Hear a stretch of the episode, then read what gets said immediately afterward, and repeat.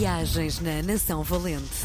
Lugares, objetos e tradições da história de Portugal. Com Helder Reis. Dia feliz porque recebemos o muito sensível Helder Reis, comunicador, homem sensível.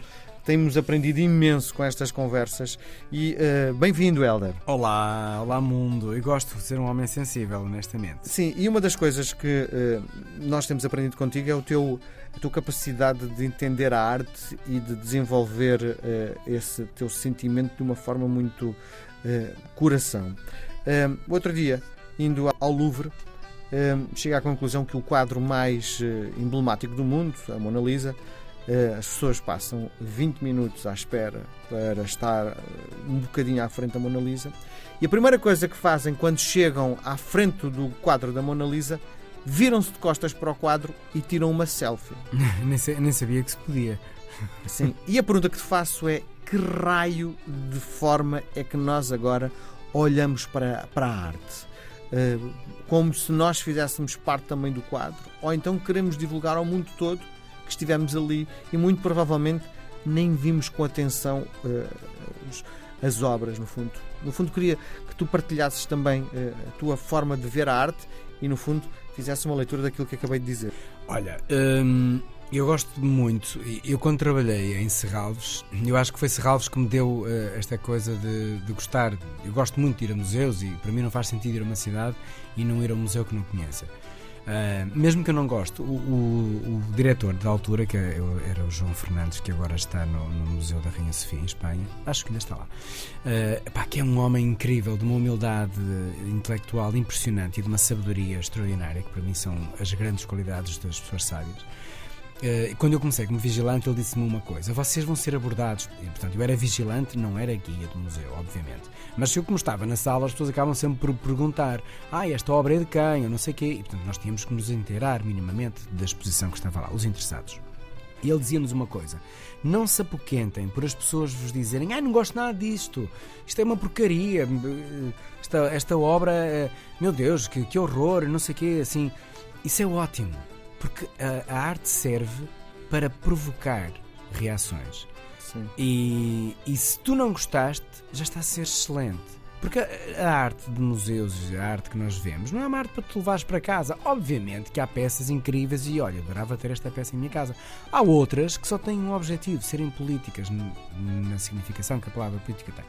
Eu lembro-me que houve uma peça, eu não sei se já falei isto contigo, mas também se falei acho que vale a pena repetir Havia lá uma artista no início que o que é que ela fez? Foi uma coisa impressionante.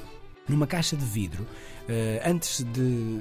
Eu até acho que aquilo era ou durante ou antes da, da Segunda Guerra. Ela foi apanhando lixo da rua.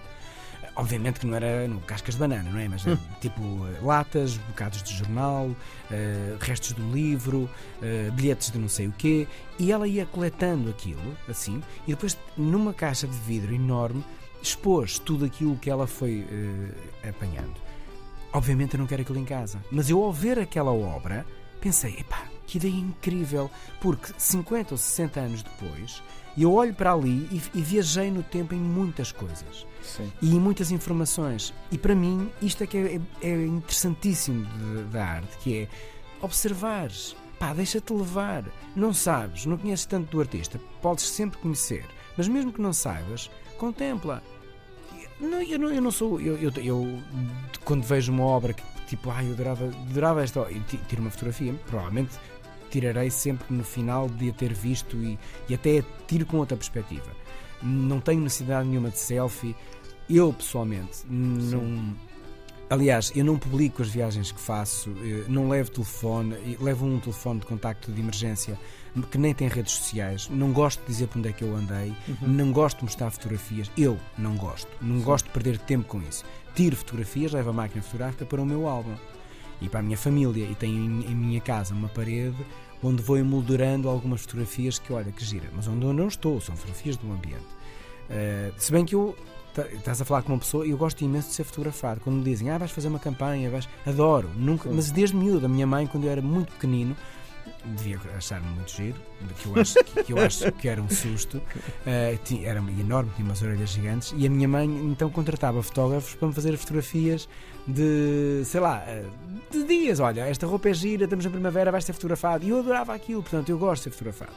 Agora, o que eu acho relativamente à arte e aos museus e aos sítios é que devemos ganhar mais tempo a observar, que vamos levar isso para a vida, Claro. do que estar a fotografar e a partilhar com outros para dizer que estivemos e não sei o quê. Pronto, está bem, há pessoas que vivem disso, não é? Ok. Muito bem. Uh, nada contra, pouco a favor, provavelmente é melhor inverter. Obs- Tenta observar primeiro e fotografar depois. E o que é que nos traz hoje? Uma observação. Tudo ligado hoje. Tudo ligado. Esfera armilar. É, é tão bonita a esfera armilar e é um dos grandes símbolos nossa bandeira, país. não é? Exatamente. Eh, e é um orgulho ela fazer parte do nosso coração da bandeira. Eh, a origem supõe-se ser grega. Eu fico muito contente, portanto, tem mais de dois mil anos. E eu estudei grego, grego clássico, e Nossa. nunca. nunca- ah, eu sou uma pessoa muito letrada em línguas, Miguel. Sim, Eu estudei grego, eu estudei hebraico, estudei aramaico e latim. Agora, hum, não, não me peças para falar, porque de Sim. facto não. E sabes que eu tive uma correspondente, esta história é muito gira, eu tive, é muito rápido. Eu tive uma correspondente grega na altura em que havia os Pen Friends, né? Então te- era, era- até era bom para eu treinar o meu inglês, não sei o quê, mas uma vez decidi escrever-lhe um postal Em no- grego. em grego. Só que o Helder Reis esqueceu-se que o grego que estudava era o grego clássico, não é? Tipo, escreves uma carta no português que se falava há 500 anos. Sim. E ela, muito simpática, disse: Olha, muito obrigado, percebi algumas coisas, porque o grego que tu me escreveste é o grego arcaico, clássico, que já não se usa na Grécia. E eu tenho mesmo de ir à Grécia, porque isto. Sim. E fui, fui das viagens da minha vida, recomendo. Muito bem. Bom, voltamos à esfera. Então, como é óbvio, eh, a civilização grega e romana portanto, ensinaram-nos muito, devemos-lhe muito, graças a Deus, eh, em algumas coisas. Eh, Não há certeza bem desta cronologia. Bom, o certo é que ela já existia antes. E é uma esfera de anéis, ou armilas, como representações do universo. E agir ver este, este, este mundo na nossa bandeira, eh, porque nós somos muito mundo e às vezes esquecemos disso. E os anéis principais correspondem aos meridianos celestes.